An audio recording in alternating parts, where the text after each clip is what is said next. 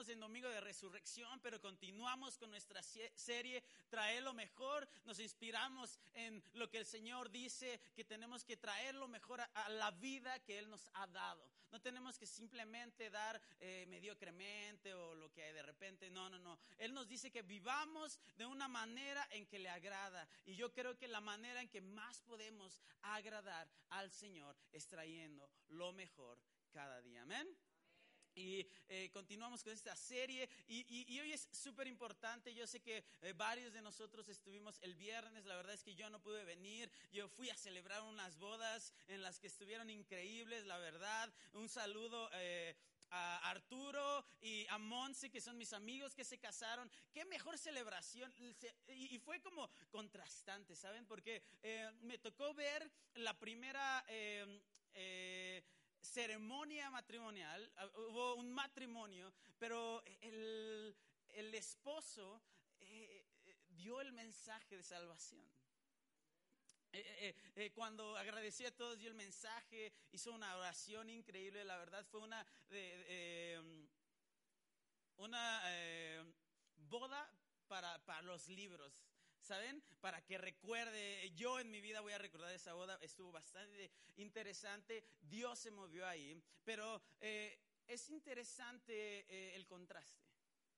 El contraste de sacrificio de Jesús en una cruz y una boda.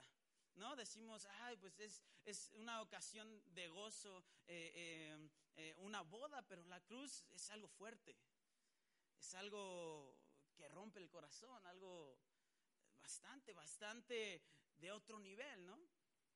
Y, y, te das cuenta de que la verdad es que la cruz fue como los votos de matrimonio para la iglesia. ¿Cuántos habían visto la cruz de esa manera? Los votos de matrimonio para cada uno de nosotros. Decir, yo voy a dar la vida por ti. No hay romance más grande que el romance de Dios por cada uno de nosotros. Y entonces mm, tiene sentido celebrar una boda en un viernes eh, eh, donde la crucifixión del Señor, ¿por qué? Porque se trata de dar, ¿no? Dar y, traer lo mejor, pero no solamente es, es dar lo mejor cueste lo que cueste hasta la propia vida. Y entonces el tema de hoy, si a ti te gusta de poner... Eh, el título en tus notas, eh, te gusta tener notas, eh, eso eh, así lo vamos a llamar, cueste lo que cueste. Entonces vamos, vamos a estar ahí, vamos a meditar en las cosas del Señor, pero vamos a orar primero. ¿A quién le gusta orar? A mí también me gusta mucho orar, entonces vamos a comenzar a orar y que el Señor haga lo que quiera hacer, porque en esta reunión todo puede suceder y probablemente suceda. Amén. Vamos a orar. Dios, gracias por tu presencia en este lugar. Gracias porque estamos aquí. Gracias por lo que están en Facebook observando, Señor, escuchando, porque sé que cada uno de los presentes y los que están expectantes de algo increíble como la resurrección y queremos no solamente aprender, sino que sigas haciendo algo extraordinario en nuestra vida. Que esta palabra, Señor, traiga vida a cada persona que lo escuche, que llegue a cada corazón. Y estoy seguro seguro que estas palabras, Señor, cambiarán la vida de muchos. Estamos agradecidos porque nos permites estar aquí en este domingo tan importante que nosotros podemos celebrar en tu honor. Gracias porque nadie más pudo hacer lo que tú hiciste en esa cruz. Y gracias porque nadie había podido vencer la muerte hasta que tú lo hiciste. Amén. Te damos gracias. Amén. Aleluya. ¿Por qué un aplauso al Señor Jesús por la victoria? La victoria no solamente que Él tuvo, sino la victoria que Él nos dio. Amén. Y eh, pueden sentarse los que están parados, eh, descansen. Eh, esta es una casa en la que nosotros venimos a reunirnos, a escuchar de Dios, alabar de Dios, tener comunidad con los santos del Señor. ¿Y cuántos de aquí vinieron el viernes? Quiero que alcen la mano otra vez los que vinieron. Somos un poco la mitad. Eh, quiero eh, recordarles un poquito de lo que se habló el viernes. La verdad es uno de mis mensajes favoritos. Años eh, atrás, año con año, el pastor siempre da este tema y es súper bueno. Y, se llama las siete palabras. Son las siete palabras que Jesús dijo durante la cruz. y el Señor es súper hermoso porque cada una de las declaraciones, y las explica un poco diferente el pastor, pero cada una de las declaraciones hablan del carácter y los deseos de Jesús para cada uno de nosotros. Y es impresionante porque... Eh, no los van a poner en las pantallas, van a dejar ahí esa imagen, pero yo sé que ustedes leen mucho la Biblia y se la saben de memoria, así que no hay problema. Amén. Entonces, eh, eh, el viernes hablaron de las siete palabras y la primera fue, Padre, perdónalos porque no saben lo que hacen. En Lucas 23, 34 dice, Padre, perdónalos porque no saben lo que hacen. Habla del carácter de Jesús. El carácter de Jesús, lo primero que él traía no era condenación, no era decir, arrepiéntete. Lo primero, el que decía, traigo perdón. Perdón.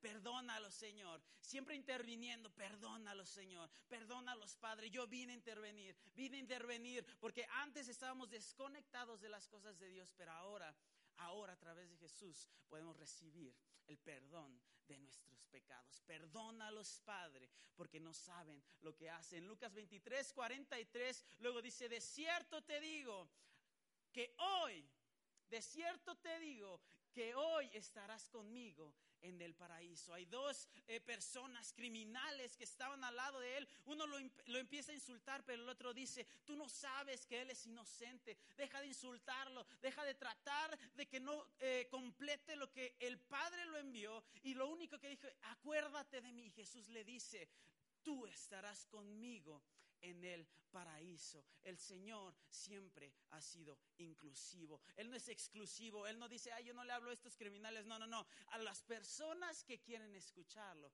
Él los incluye.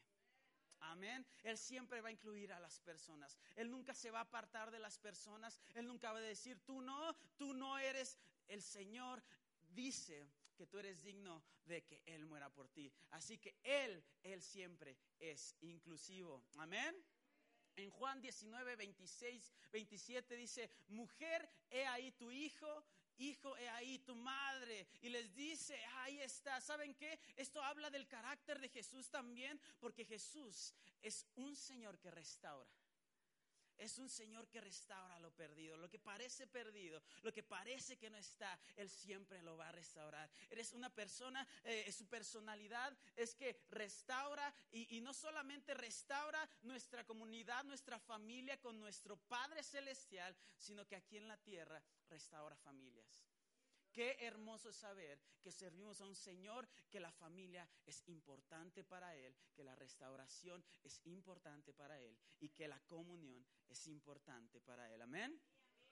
Y luego, eh, la siguiente palabra, ya vamos por la cuarta, dice, eh, Dios mío, Dios mío, ¿por qué me has desamparado? En Marcos 15, 34. Y muchos, ¿por qué diría eso? Se desconectó con el Padre. Déjame decirte, Él comenzó a sentir lo que por miles de años la humanidad había experimentado. Tenemos un Señor que tiene empatía con nosotros. Él empezó a experimentar esa conexión. ¿Por qué me has abandonado? ¿Cuántas veces nosotros antes de conocer a Jesús decíamos que parece que Dios no está con nosotros? Pero qué bueno, qué bueno que conocimos a Jesús y entendemos que es un Señor que tiene empatía con nosotros, que conoce nuestro sufrimiento, que conoce la separación, pero estaba ahí para restaurar todo ello. Amén. ¿Por qué no le das un aplauso al Señor? ¡Wow!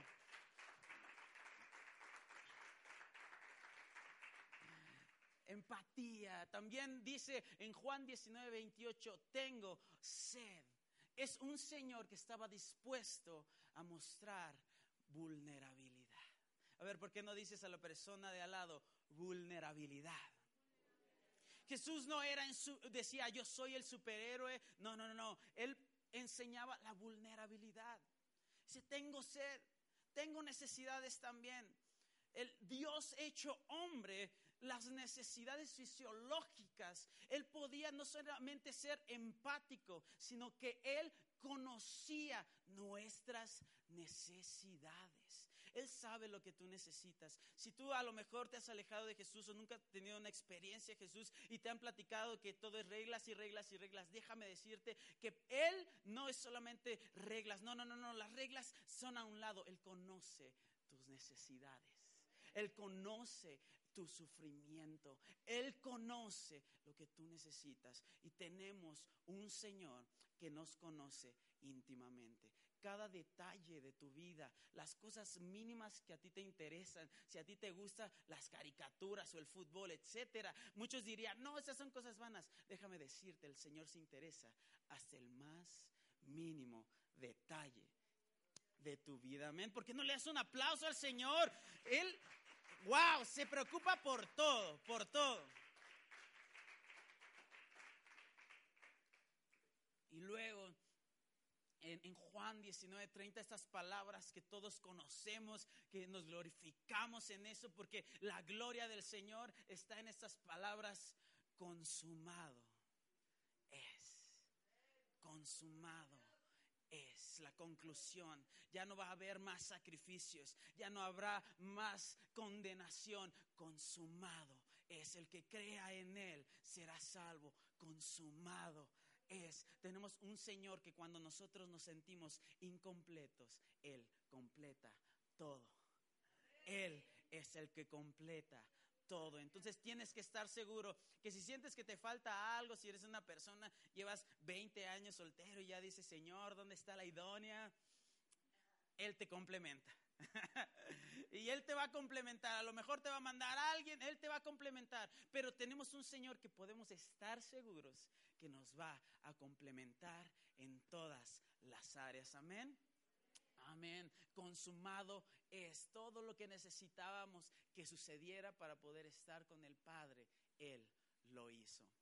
Gloria a Dios. Y las últimas palabras. En Lucas 23, 46 dice, Padre, en tus manos encomiendo mi espíritu. Padre, en tus manos encomiendo mi espíritu. Y, muchos decimos, bueno, es que está muriendo. No, no solamente habla de eso, habla del carácter de Jesús, su carácter de rendición. Padre, estoy en tus manos. Padre, estoy en tus manos. Tú me mandaste aquí con un propósito. Yo seguí lo que tú me dijiste que hiciera, lo que tú me mandaste desde el principio. Y yo en este momento encomiendo mi espíritu a ti. Me rindo a ti. Qué ejemplo, qué ejemplo, porque hasta en la cruz el Señor nos estaba predicando. No dejaba de predicar sus acciones. Y en la cruz se aventó no solamente siete palabras, yo que cada una yo podría sacar siete predicaciones de cada palabra que Él dijo en la cruz. Pero déjame decirte que Él era un ejemplo de darlo todo cueste lo que cueste. Es traer, traer lo mejor, cueste lo que cueste. El Señor estaba decidido a salvarnos, estaba decidido a sufrir por cada uno de nosotros. Incluso si fuera una persona en este mundo, Él estaba dispuesto a dar la vida, estaba, y no solamente sufrir por nosotros, con nosotros, porque es empático, Él conoce nuestro sufrimiento, Él lo entiende perfectamente, Él estaba decidido a pagar el costo, decidido a reconocer la importancia de lo que se tenía que hacer y estaba decidido a obtener ese resultado. Y ese resultado éramos tú y yo. Éramos tú y yo. Él estaba dispuesto. Él cueste lo que cueste, estaba decidido a obtener el resultado. Creo que recordamos ese viernes tan importante y entonces todo sucedió, pero entonces viene el sábado, ¿no? ¿Cuántos disfrutan ese sábado con su familia, descansando? ¿Nadie? Todos, ¿no? Todos nos gusta descansar. Pero imagínate, imagínate, él, vivió en la tierra y pasó todo su tiempo con muchísimas personas. Cuando dice sus discípulos, no solamente eran doce, eran muchísimos, pero eran doce principales que él había escogido. Y, Imagínate, uno eh, comete este suicidio porque no pudo resistir lo que él había hecho y, y quedaban once, pero estaban en un sábado que nada pasaba. Que nada pasaba. Un silencio absoluto. Silencio absoluto. De hecho, ayer eh, este, en, Instagram, en Facebook, puse algo. Imagínate, eh, ¿cuántos de aquí han, han muchas veces orado y lo único que han escuchado del Señor es su silencio? Amén. Imagínate tres años que tú y yo hubiéramos vivido en, la época de Jesús, que hubiéramos sido uno de los doce. Eh, yo siempre pido Pedro porque es el más necio, entonces eh, más o menos se parece a mí. Pero eh, imagínate que tres años pasas con alguien que te promete, voy a estar contigo hasta el fin del mundo. Voy a estar siempre contigo. Nada nos va a separar, nada nos va a separar. Y de repente, en un fin de semana, ya no lo encuentras. No tienes respuestas, no tienes revelaciones. ¿Cuánto has, pasado algo como eso? Alza la mano si realmente lo has pasado. Y viene un sábado de silencio. Pero lo que ellos no sabían es que mientras había silencio para ellos, Dios estaba trabajando para cosas tan extraordinarias que su cabeza no podría entender. Así que déjame animarte en esta tarde diciéndote que cuando más silencio experimentas del Señor, prepárate porque Dios está haciendo algo más grande de lo que tú has esperado. Amén. Amén. No, si le vas a aplaudir, apláudale fuerte. Yo creo que esa palabra fue precisa para alguien. Recíbela en tu corazón. Es algo profético para ti. Dios quiere hacer algo extraordinario en tu vida, algo increíble. Y él estaba trabajando. Y entonces viene el domingo. Ah, yo hubiera gritado, viene el domingo. Domingo de resurrección. Un día como hoy, un día como cualquier otro, el Señor lo escogió para ser recordado legendariamente. Amén. Por siempre se ha recordado. Como un domingo o un día en el que el Señor Jesús, quien era Dios, que vino a la tierra para morar con nosotros, tener empatía, simpatía con nosotros, murió no solamente por nosotros, sino que al tercer día Él demostró su gloria resucitando. Amén. Resucitando. Imagínate, la muerte no lo pudo contener. La tumba no lo pudo contener. Nada puede contener el amor que tiene Dios por ti y por mí. Amén. Wow. Wow, qué increíble amor. Y es entonces, es entonces cuando viene la revolución de la resurrección la revolución. Es el comienzo de una revolución completa, un, cambio total social que va a afectar no solamente a la nación de Israel, sino que empezó a afectar a cada uno de los países, a Venezuela, a Colombia, a México, a los Estados Unidos, a Canadá, a Australia, porque no solamente lo hizo por un grupo de personas, sino para que todo aquel que en él crea tenga vida eterna. Amén. Entonces tenemos una esperanza, tenemos una convicción de que Dios quiere traer salvación a todo este mundo, a toda la humanidad, la revolución de la resurrección. ¿Y sabes cómo sabemos que esa es una revolución de la resurrección? Porque conocemos al Señor, ya conocimos su carácter, ahora conoceremos más de lo que Él nos da. Y lo primero que Él nos da es lo que Él mismo representó. Él da vida. Es un Señor que da vida. En Mateo 28 dice, después del sábado, al amanecer del primer día de la semana, María Magdalena y la otra María fueron a ver el sepulcro. Sucedió que hubo un terremoto violento porque un ángel del Señor bajó del cielo y acercándose al sepulcro quitó la piedra y se sentó sobre ella. Su aspecto era como la de un relámpago y su ropa era blanca como la nieve. Los guardias tuvieron tanto miedo de él que se pusieron a temblar y quedaron como muertos. Imagínate quedar como muerto, estático, al ver un, ángel, ¿no? Y dice que su aspecto era un relámpago. ¿Cuántos han visto un relámpago aquí? La verdad es que un relámpago prácticamente es como si hubieran cortado la imagen y nada se ve una línea blanca, ¿no? Imagínate ver de repente algo así, pero que no haya nada, pero está todo blanco y es como si hubieran recortado. Yo sí me imagino, a lo mejor no son así los ángeles, ¿no? Yo me imagino que dice que era un aspecto como relámpago. Un relámpago literalmente es tan blanco que no tiene forma un aspecto, era como si hubieran recortado, imagínate, que esto fuera una foto y hubieran recortado aquí una, una figura y que no podía entender su cabeza qué es lo que estaba pasando. Era tan bizarro que se desmayara. ¡Qué increíble!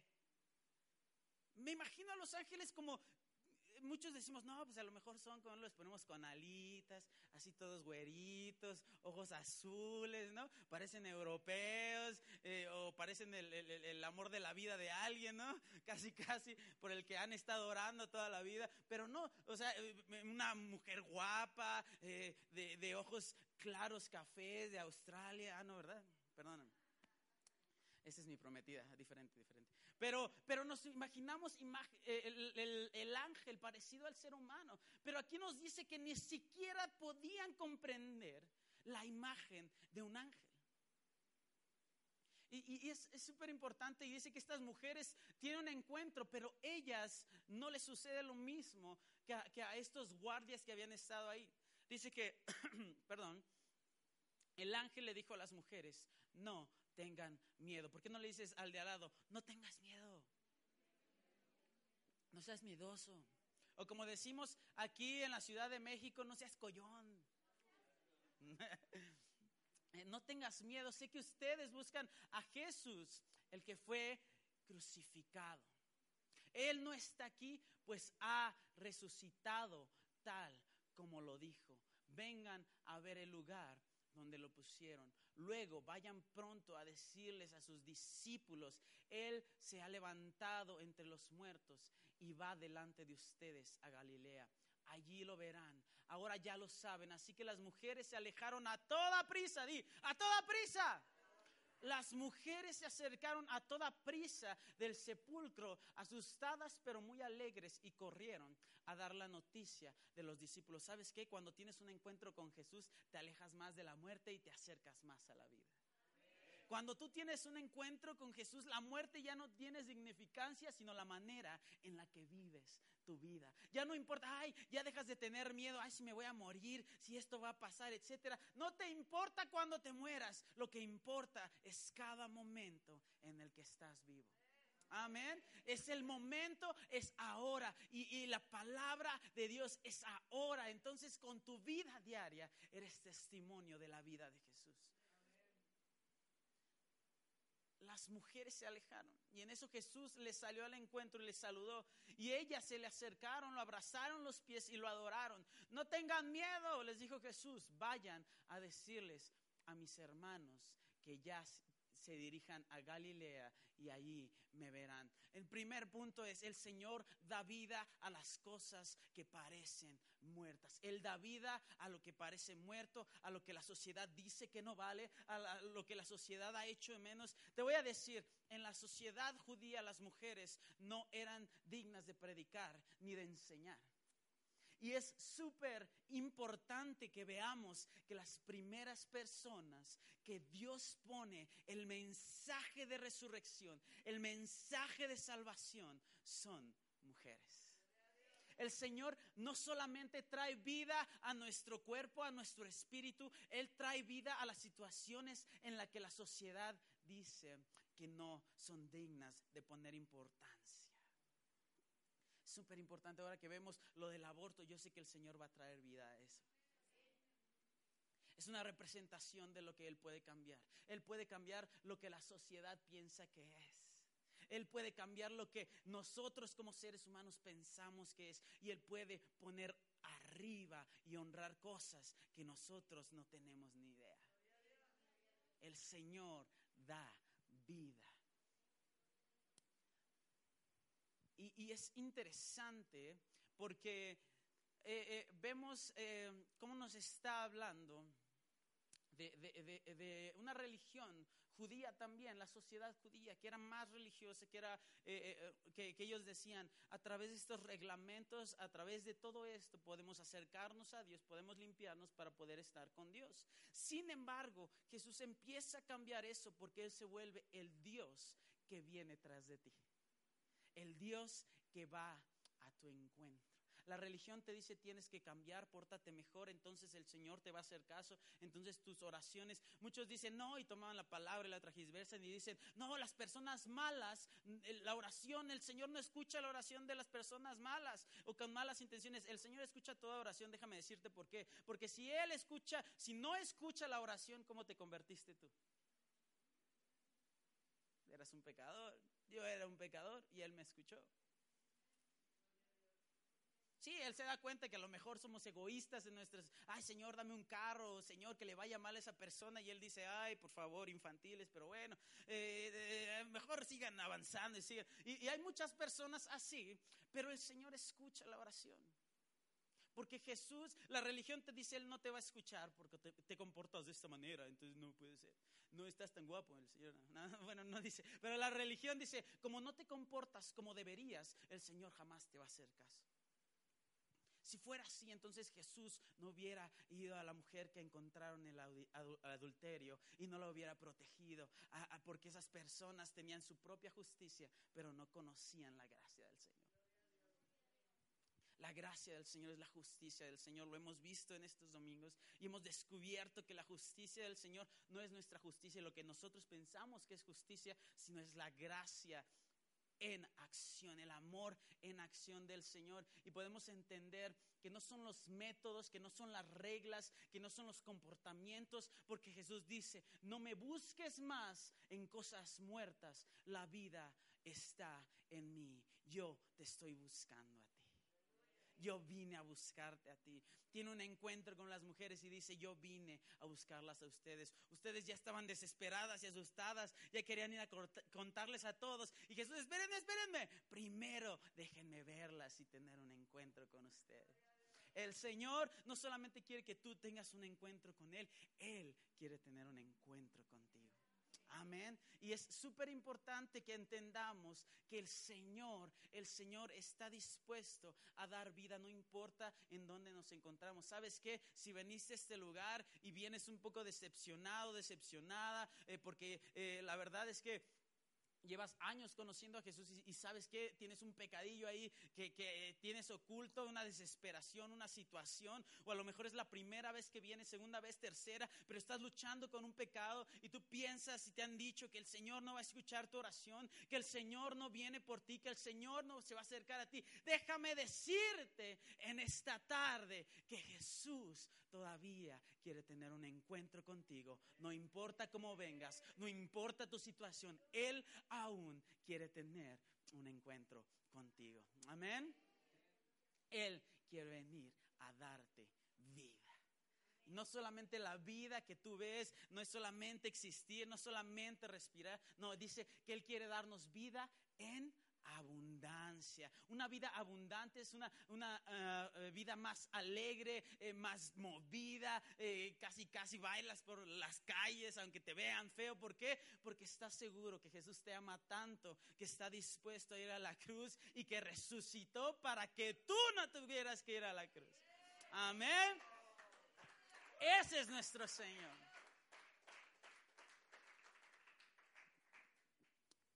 Y no solamente Él nos da vida, después de dar vida, porque muchas veces nosotros pensamos que Jesús primero viene a darnos fe, pero no. Lo primero que viene es a dar vida y luego empieza a darnos fe. Amén. Dice la palabra de Dios en Lucas 24, 11 al 12 dice, pero a los discípulos el relato les pareció una tontería. Así que no les creyeron. Pedro, sin embargo, salió corriendo al sepulcro, se asomó y vio solo, no, eh, solamente vio las vendas de lino. Luego volvió a casa extrañado de lo que había sucedido. ¿Sabes qué? Está súper interesante. Personas, tres años, em, no solamente doce, muchas personas. Pero estos, estos doce, los once que quedaban, de los once que quedaban, los once que quedaban estaban de incrédulos. Tres años viviendo con el Señor de señores, viendo los milagros, gente siendo, siendo bendecida, multiplicando comida, eh, pescando donde parecía que no iba a haber nada, eh, viendo personas muertas resucitar como Lázaro. Y los que no sabemos, porque no, no escribieron de otro Lázaro, era amigo de Jesús, por eso escribieron, pero seguramente había alguien más, estaba la niña Talita Cume, te digo, etcétera, etcétera, tantas cosas que hizo, tres años y ellos estaban incrédulos. ¿Sabes? Muchas veces el Señor aumenta nuestra fe, pero nada más eh, Él desaparece por un sábado y se nos olvida tener fe. Se seca nuestra fe. Él se desaparece por un sábado y ya estamos ahí eh, como todos. Ay, no, estas mujeres están locas, como que Jesús está vivo. ¿No? Y cantamos, ay, sí, el Señor, alabaré al Señor, mi Dios, pero estoy allá afuera y, ay, ni me pela el Señor. No me hace caso. Olvidamos que Él está por nosotros. Y, Jesús, eh, la, importante que, eh, la importancia que dé fe es que no da solamente fe a las personas que ya tuvieron encuentro con Él, Él da fe hasta a las personas más incrédulas. Eh, a, lo mejor tú has pensado, no, esta persona, tengo un amigo eh, súper ateo, tengo un amigo que no quiere saber nada de la iglesia, que ha sido eh, decepcionado por la iglesia. Y sí, claro que sí, la iglesia puede decepcionarte, tus líderes pueden decepcionarte, yo, Efraín, te puedo decepcionar, pero déjame decirte que no estás aquí por mí, estás aquí porque Jesús es el que nunca decepciona. Amén. Entonces no te preocupes. Si tienes un amigo que no quiere venir a la iglesia, síguelo invitando. Si tienes una persona que, es más, si tú mismo ya no quieres venir a la iglesia, te voy a decir algo. Sigue viniendo. No vengas a verme a mí, aunque sí es bueno hacer comunidad, pero no vengas a verme a mí. Ven a aprender del Señor, a tener un encuentro con Jesús. Créeme, Él no te va a decepcionar. Él no te va a decepcionar. Él quiere dar fe hasta los más incrédulos, incluso los que no deberían de andar de incrédulos. Once discípulos, los que el Señor había escogido para eh, enseñar a los nuevos discípulos y entonces fundar su iglesia y entonces empezar a llevar el mensaje a todas partes. Esos mismos que no deberían de ser incrédulos, estaban de incrédulos. Déjame decirte que si ahorita, y es, y es algo normal, no pienses que eres el único que eh, muchas veces ha dudado de la fe, no, no te preocupes. Porque muchos queremos, ¿no? Y hay muchos líderes, no, mm, yo tengo tanta fe, ¿no? Pero en su vida íntimo la verdad es que no tienen, no tienen ni idea de lo que es la fe. Y, y se quieren dignificar, pero déjame decirte, todos todos hemos luchado con falta de fe. Y, en este momento, si tú has luchado con falta de fe, falta de visión, falta de ver las cosas que Dios quiere para, para hacer, déjame decirte que el Señor puede lidiar con eso. Él puede lidiar con tu falta de fe. Él puede lidiar con aquello. Él puede darle fe hasta lo que parece que nunca va a recibir fe. Así que si tú tienes un amigo incrédulo, Dios puede lidiar con él o con ella, ¿eh? Dios puede lidiar con tu propia falta de fe para que ellos vengan a la iglesia. Dios puede lidiar con tu propia falta de fe en lo que Dios te ha llamado a hacer. El Señor que tenemos trabaja incluso a través de los incrédulos. Amén.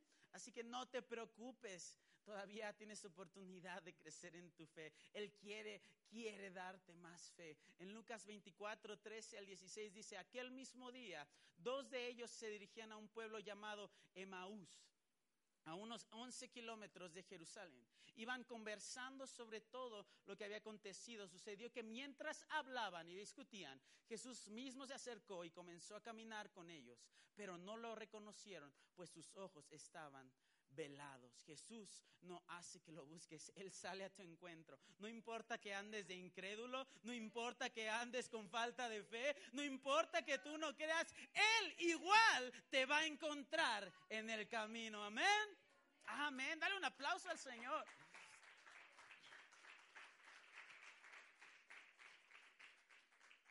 Jesús no, no espera hasta que tengas la, la, más grande fe, no espera a que tengas el más grande conocimiento, que seas licenciado y que seas teólogo y que tengas maestría. Él, donde quiera que te encuentres en el camino, Él te quiere encontrar. El Señor resucitado va a encontrarte. No importa que tengas poquita fe, casi nada de fe, el Señor puede encontrarte en el camino.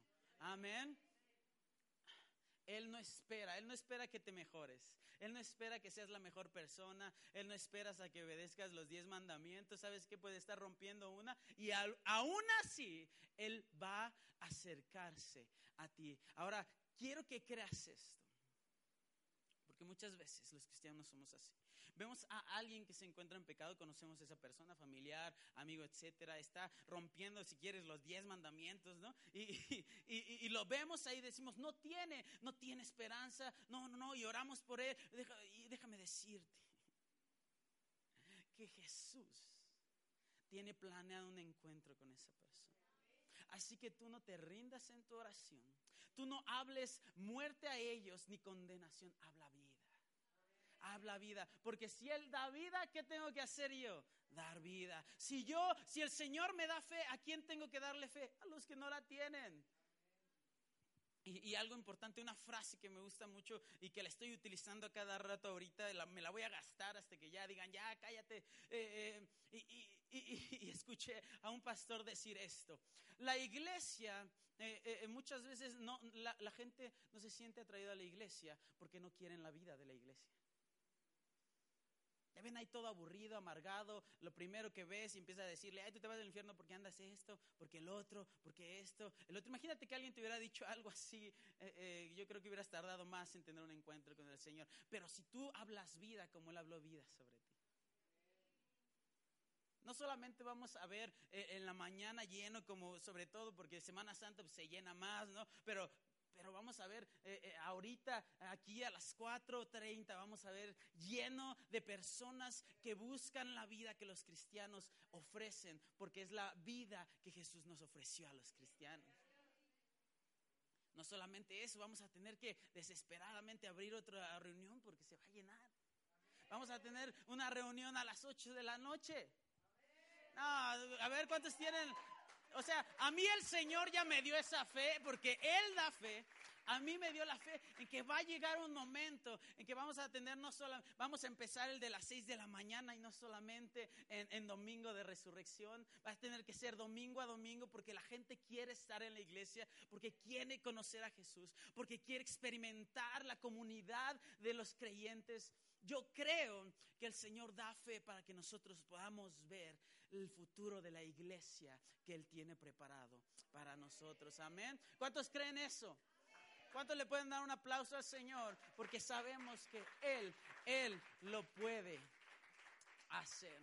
Dice, eh, y más adelante dice que ellos, eh, que Jesús va y les pregunta, ¿qué vienen discutiendo? ¿no? O sea, él sabe perfectamente, y es súper gracioso, ¿no? Él, él, sabe perfectamente lo que están hablando, pero, pero, pero ¿qué, están, ¿qué están platicando? Díganme. ¿Qué vienen discutiendo? Y ellos, ellos cabizbajos y uno de ellos acá dice, ay, no puedo creer, eres tú el único que no sabe lo que está pasando. O sea, aparte como no reconoció a Jesús y no se dio cuenta de cómo le estaba hablando. Lo bueno que tenemos un Jesús que no se ofende por cosas así. No, hay muchos líderes que, eh, ay, me habló, mm, necio, lo voy a poner así. Le voy a decir de que, no, no, no, te vas al infierno, ¿no? Es el único peregrino en Jerusalén que no se ha enterado de todo lo que ha pasado recientemente. Y Jesús todavía, ¿qué es lo que ha pasado? ¿No? Muchos vemos a Jesús muy, muy serio. Muy serio. Por eso los cristianos nos vemos todos serios así. Bueno, algunos se quedan dormidos, ¿no? Pero eso es diferente. Bien serios, piensan que somos bien aburridos, bien serios. Y, el Jesús, ¿tú crees que no estaba siendo un poquito sarcástico en esto? ¿Crees que él no sabía todo lo que estuvo? De hecho, él lo, sufrió. Primera mano, más que ellos sabían lo que estaba pasando. Es más, ellos no sabían realmente lo que estaba pasando. Sabía perfectamente. Y Dios lo de Jesús de Nazaret, que era un profeta, dos de los once discípulos que quedaban, habían conocido a Jesús como hijo de Dios. Y de repente se les acabó la fe. Era un profeta. Un profeta ahí de aquellos. E- Era un profeta poderoso en obras y en palabras delante de Dios y todo el pueblo. Pero los jefes de los sacerdotes y nuestros gobernantes lo entregaron para ser condenado a muerte y lo crucificaron. Como ellos habían dejado de, recordar la importancia que Jesús le había dado a ese momento. Y se les había olvidado y veían las circunstancias, veían su gobierno actual, y esto no sé si lo puedas entender, ven su gobierno y se desaniman. No, así la iglesia no va a avanzar. No, ¿cómo va a pasar? Ay, es que eh, las circunstancias no cambian. Es que nada va a cambiar. ¿Cuántos han escuchado eso? Lo han dicho. Todos lo hemos escuchado, todos. Alguna vez lo hemos dicho. Es que los gobernadores, es que los jefes de los sacerdotes, es que aquí, es que el PAN, es que el PRD, es que el PRI.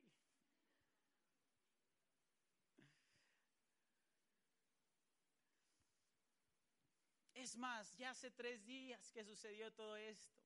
También algunas mujeres de nuestro grupo nos dejaron asombrados esta mañana. Muy temprano fueron al sepulcro, pero no hallaron su cuerpo. Cuando volvieron nos contaron que se había aparecido un ángel quien le dijo que el Señor estaba vivo. Algunos de nuestros compañeros fueron después del sepulcro y lo encontraron tal y como habían dicho las mujeres, pero a él no lo vieron. Y, y, y, este, y, y dice, no, pues es que no lo vimos y ya parece que ya no va a aparecer. Un sábado bien silencioso, la verdad es que estábamos decepcionados. Y Jesús, el más grande líder de la historia, nada más para que veas si alguna vez te has ofendido con tus líderes, nada más, quiero que veas la respuesta de Jesús. ¡Qué torpes son ustedes! ¡Qué torpes son ustedes! En el, eh, el Reina Valera que, le tratan un poquito de, ay no, que no, vamos a ponerle necios. ¡Qué necios son ustedes, no! ¡Qué torpes son ustedes! Les dijo. ¡Qué tardos de corazón! Oye. Y tú te ofendes porque el pastor te dice, no, estás en pecado, no, el Señor quiere algo más de ti. Ay, me dijo que soy el peor. Imagínate si estuvieras con Jesús. Tardos de corazón para querer todo lo que han dicho los profetas. ¿Acaso no tenía que sufrir el Cristo estas cosas antes de entrar en su gloria? Entonces, comenzando por Moisés y por todos los profetas, les explicó lo que se refería a él en todas las escrituras. Al acercarse pueblo a donde se dirigían, Jesús hizo como que iba más lejos, pero ellos insistieron, quédate con nosotros que está atardeciendo y ya es casi de noche. Así que entró para quedarse con ellos. Entró para quedarse con ellos. El Señor, aunque aparentemente parece que te va a abandonar, Él nunca te deja solo. Él siempre está contigo. Muchas veces aparentemente, ¿no? Porque igual ellos estaban, ay, el silencio, no reconocieron a Jesús. Imagínate qué tan preocupados debían de haber estado, tan desesperados, no con reconocer a Jesús. Y luego estar así y, y, todavía hablarle como le hablaron. Y luego recibir tremenda regañiza del Señor. Y luego decir, bueno, bueno, ya nos regañó, la verdad sí es cierto. Tiene razón, vamos a escucharlo un poco más. No te vayas, no te vayas. Vente, quédate con nosotros. Queremos seguir aprendiendo de ti. Eh, Jesús no te deja en ignorancia. Jesús no te deja en falta de fe. Él te explica no solo para que tengas fe, sino para que entiendas tu fe. Porque muchas veces pensamos que la fe es algo inexplicable y déjame decirte, no. Él les dijo y les explicó para que entendieran su fe. Muchas veces los cristianos, eh, el misticismo, los misterios del Señor. Y, hacemos todo místico, ¿no? Y queremos, ay, la fe es algo que no podemos ver, pero está ahí. Pero el Señor vino y les explicó, a ver, Déjame explicarte por qué tienes fe. No es una fe ciega, no es una fe sin ninguna prueba, es la fe más firme, concisa y comprobable del universo. Muchas personas este día dicen, ay, Jesús ni siquiera existió y si existió ni resucitó. Y déjame decirte algo, personas, historiadores, sociólogos, teólogos, etcétera. Y yo le voy a decir a cualquier ateo, tienen que leer más. Porque hay más pruebas de la existencia, la crucifixión y resurrección de Jesús que de cada uno de nosotros registro en este mundo. Que decimos antes y después de Cristo, no antes y después de Juan no antes y eh, después de Pedro, no antes y después de Marx, no antes y después de eh, Mohamed o Mahoma, no dice antes y después de Buda, es antes y después de Cristo. Le guste a quien le guste, hay más pruebas de la existencia de nuestro Señor, de su crucifixión y resurrección, que la existencia de cualquier ser humano en el mundo. Por eso sabemos que no hay nombre sobre ese nombre que es Jesús. Amén. ¿Por qué no le das un aplauso al Señor?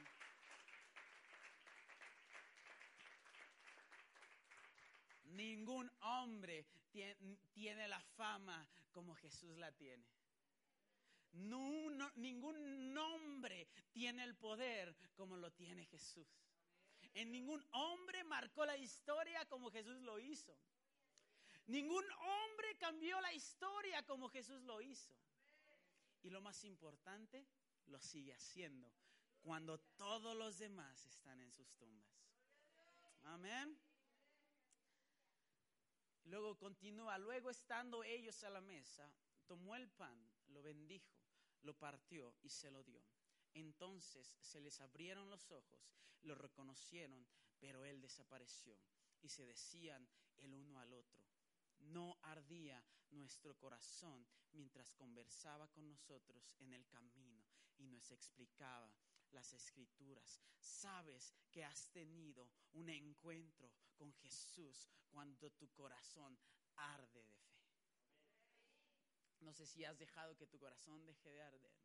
Pero sabes lo más importante que... Porque muchas veces pensamos, ah, tuve un encuentro con el Señor, le di mi vida y de eso tengo fe. No, no, no, no, no.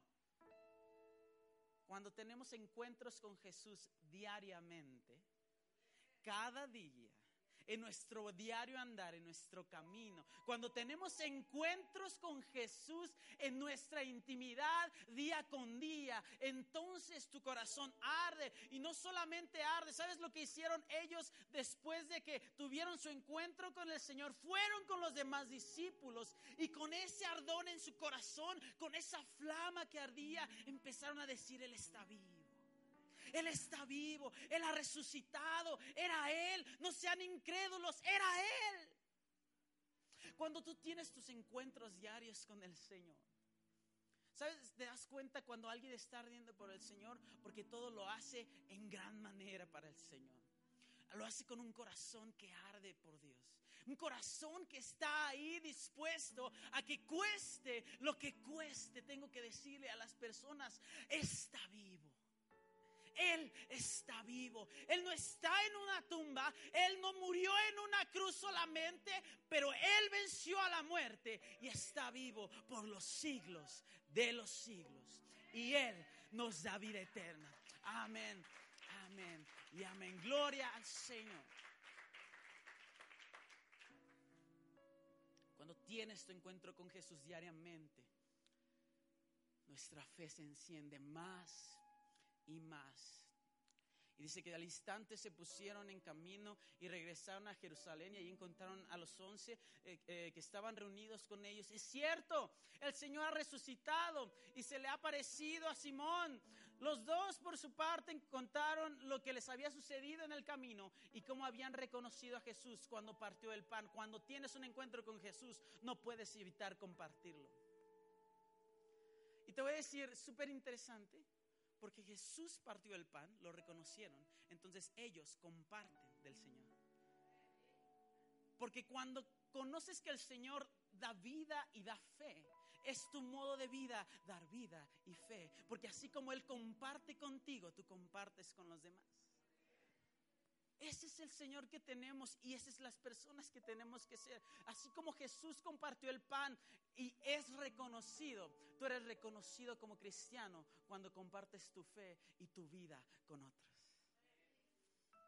Quieres que la gente no tengas que decirle soy cristiano y que te vean y esta persona tiene algo. Yo sé que cree en Dios y, y Dios respalda a esta persona. Empieza a compartir lo que el Señor te ha dado, talentos. a lo mejor eres la persona más rica del mundo. ¿De qué sirve si no lo compartes? El Señor te bendice. Todo lo que tú tienes es porque el Señor quiere que lo compartas te dio una vida para compartir.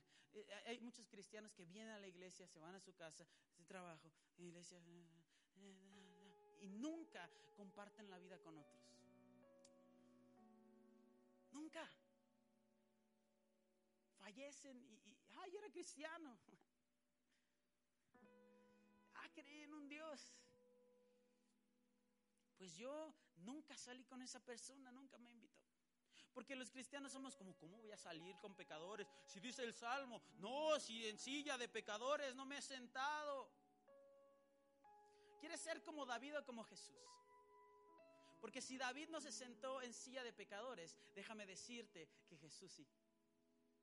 Él se rodeaba de pecadores, porque Él no vino por los justos, los que, ay, yo no, yo soy una persona exclusiva. No, no, no. Él era inclusivo. Él le encantaba estar con las personas que más lo necesitaban. ¿Sabes qué? Tienes que aprender que tienes que compartir la vida con las personas que más necesitan de Jesús. Con más necesitan. No solamente los que estamos aquí, claro. ¿Cuántos necesitan de Jesús aquí? Yo, cada día más. Si tú no, déjame, eh, te voy a dar mi Biblia, fírmala porque súper ungido estás. Pero todos necesitamos de Jesús y sobre todo los que no han tenido un encuentro con Él. Y por último, Él da propósito. Él te da vida, fe Todavía estaban ellos hablando acerca de esto cuando Jesús mismo se puso en medio de ellos y les dijo, paz a ustedes. Aterrorizados creyeron que veían un espíritu. ¿Por qué se asustan tanto? Les preguntó. ¿Por qué les vienen dudas? Miren mis manos y mis pies, soy yo mismo. Tóquenme y vean. Un espíritu no tiene carne ni huesos, como ven que los tengo yo. Dicho esto, les mostró las manos y los pies, como ellos no acababan de creerlo. A causa de la alegría y del asombro, les preguntó, ¿tienen aquí algo de comer? Y le dieron un pedazo de pescado asado, lo que comí hoy, pescado asado, un mm, profético, amén, gloria a Dios. Así que lo tomó y se lo comió delante de ellos. Luego les dijo, cuando todavía estaba yo con ustedes, les decía que tenía que cumplirse todo lo que estaba escrito acerca de mí en la ley de Moisés, en los profetas y en los salmos. Entonces les abrió el entendimiento para que comprendieran las escrituras. Esto es lo que está escrito. Les explicó que el Cristo padecerá y resucitará al tercer día y en su nombre se predicará el arrepentimiento y el perdón de pecados a todas las naciones comenzando por Jerusalén, pasando por Venezuela, también por Colombia, también por Ecuador, también por Chile, también por Brasil. Vámonos a Uruguay, vámonos a Paraguay, vámonos a México, vámonos a Estados Unidos, vámonos a Canadá, porque el Señor resucitó y nosotros, su iglesia, somos testigos de que Él está vivo y quiere perdonar pecados. Él quiere perdonar pecados. Jesús es tan increíble que aunque no comprendemos las cosas, nos quiere utilizar para atraer a toda la humanidad a conocerlo. A toda la humanidad. Mateo 28 dice, los once discípulos fueron a Galilea, a la montaña que Jesús les había indicado. Y cuando lo vieron, lo adoraron. Pero algunos todavía dudaban. Y Jesús se acercó entonces a ellos y les dijo, todavía dudaban, no tenían, tenían un poco de fe, pero todavía dudaban. Y dice, se me ha dado toda la autoridad en el cielo y en la tierra.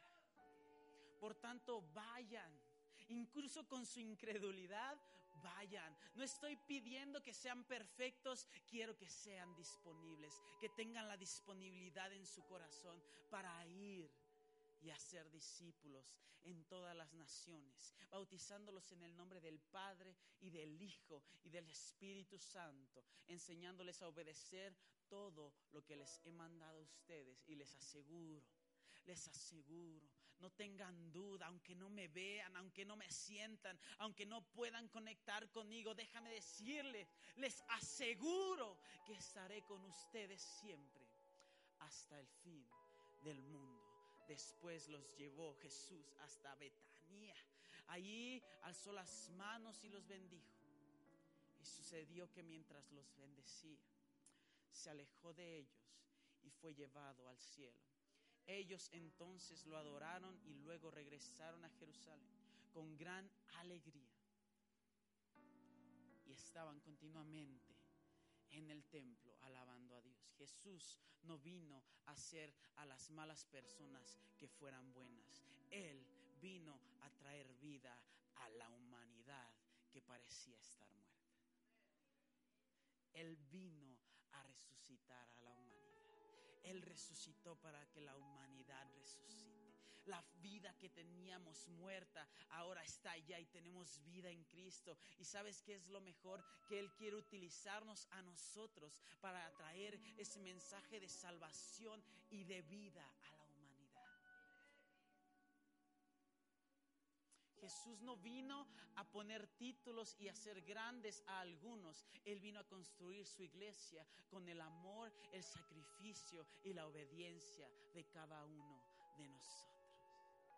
Él no vino a hacer grandes nombres, Él vino a ser grandes personas hechas para el Señor. Una iglesia, una sola iglesia, una iglesia representada universalmente. Cada uno de los cristianos que tenemos fe en Jesús, cada uno, no importa que muchas veces no compartamos las mismas cosas, compartimos lo mismo que Jesús vino por nosotros, murió en la cruz y resucitó para darnos vida eterna y perdón y salvación. Jesús no vino a hacernos más grandes que otros, sino a que cada uno de nosotros nos volviéramos siervos para servir a otros. Cuando Jesús ascendió, el Espíritu Santo vino y nos envió a la gente. Jesús nos da un propósito por el cual vivir, por el cual hacer y por el cual por el cual estar vivos. Porque no es lo mismo tener vida a vivir la vida. Todo el mundo tiene vida. Pero nosotros hemos sido llamados a vivir una vida extraordinaria.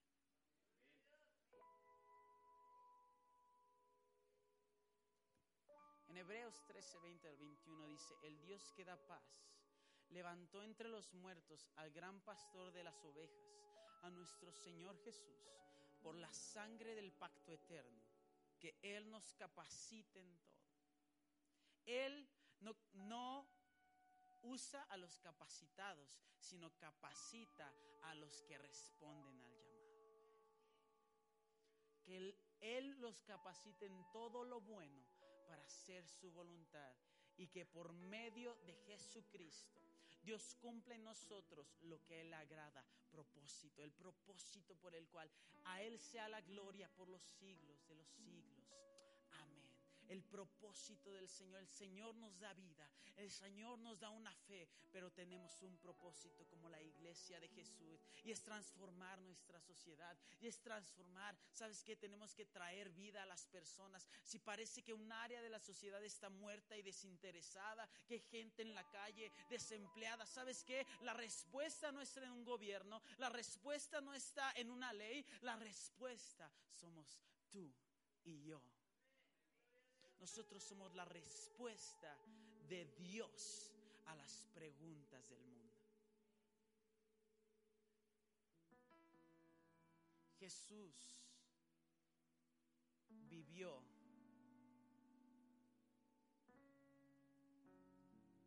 sabiendo que él tenía que cumplir cada una de las profecías, cada uno de los mandatos, cada uno de los propósitos que el Padre había puesto en él, cueste lo que cueste.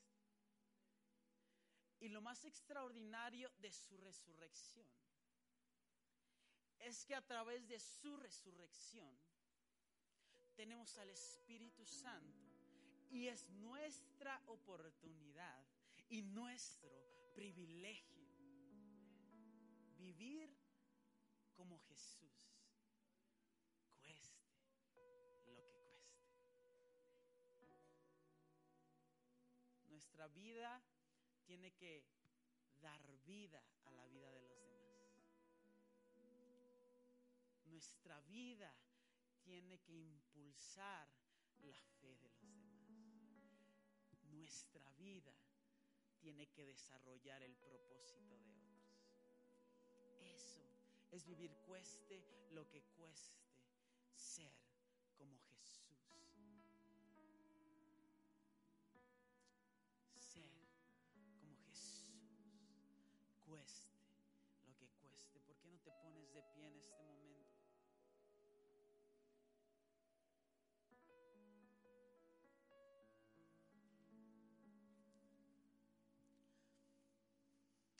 cerramos nuestros ojos vamos a meditar en la resurrección de Jesús. En las convicciones que tenía Jesús antes de la cruz, durante la cruz y después de la cruz, en la resurrección. Sus convicciones no solamente personales, sino esas convicciones que ha plantado en nosotros a través de su Espíritu Santo, que están ahí en nuestro corazón.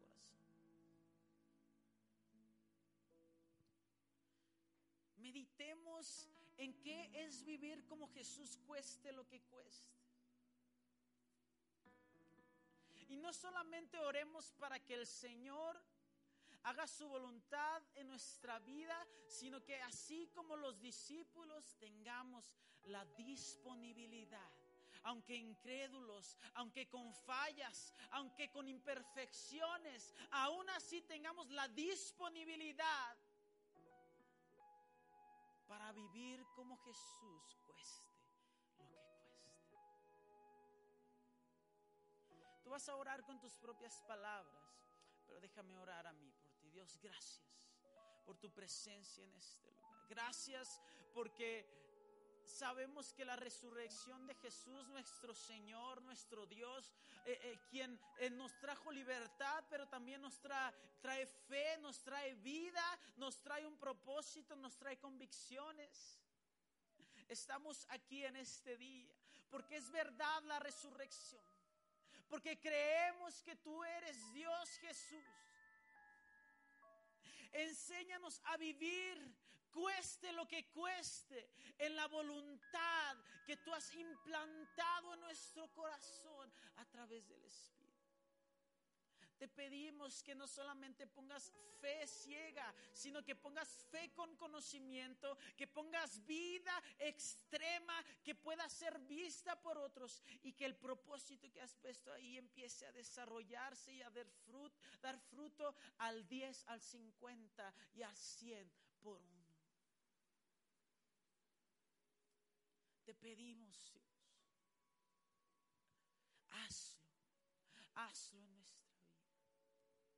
Y así con los ojos cerrados, yo quiero dar una oportunidad y este es una gran oportunidad porque porque estamos celebrando la resurrección y eso habla de una oportunidad increíble y extraordinaria en la vida. Y yo quiero eh, orar si tú, eh, la verdad es que te has alejado del Señor o nunca has tenido un encuentro con el Señor, nunca le has entregado tu vida a Jesús, te han dicho ah, que Jesús está ahí, hoy has escuchado y has visto qué tan extraordinario es Él.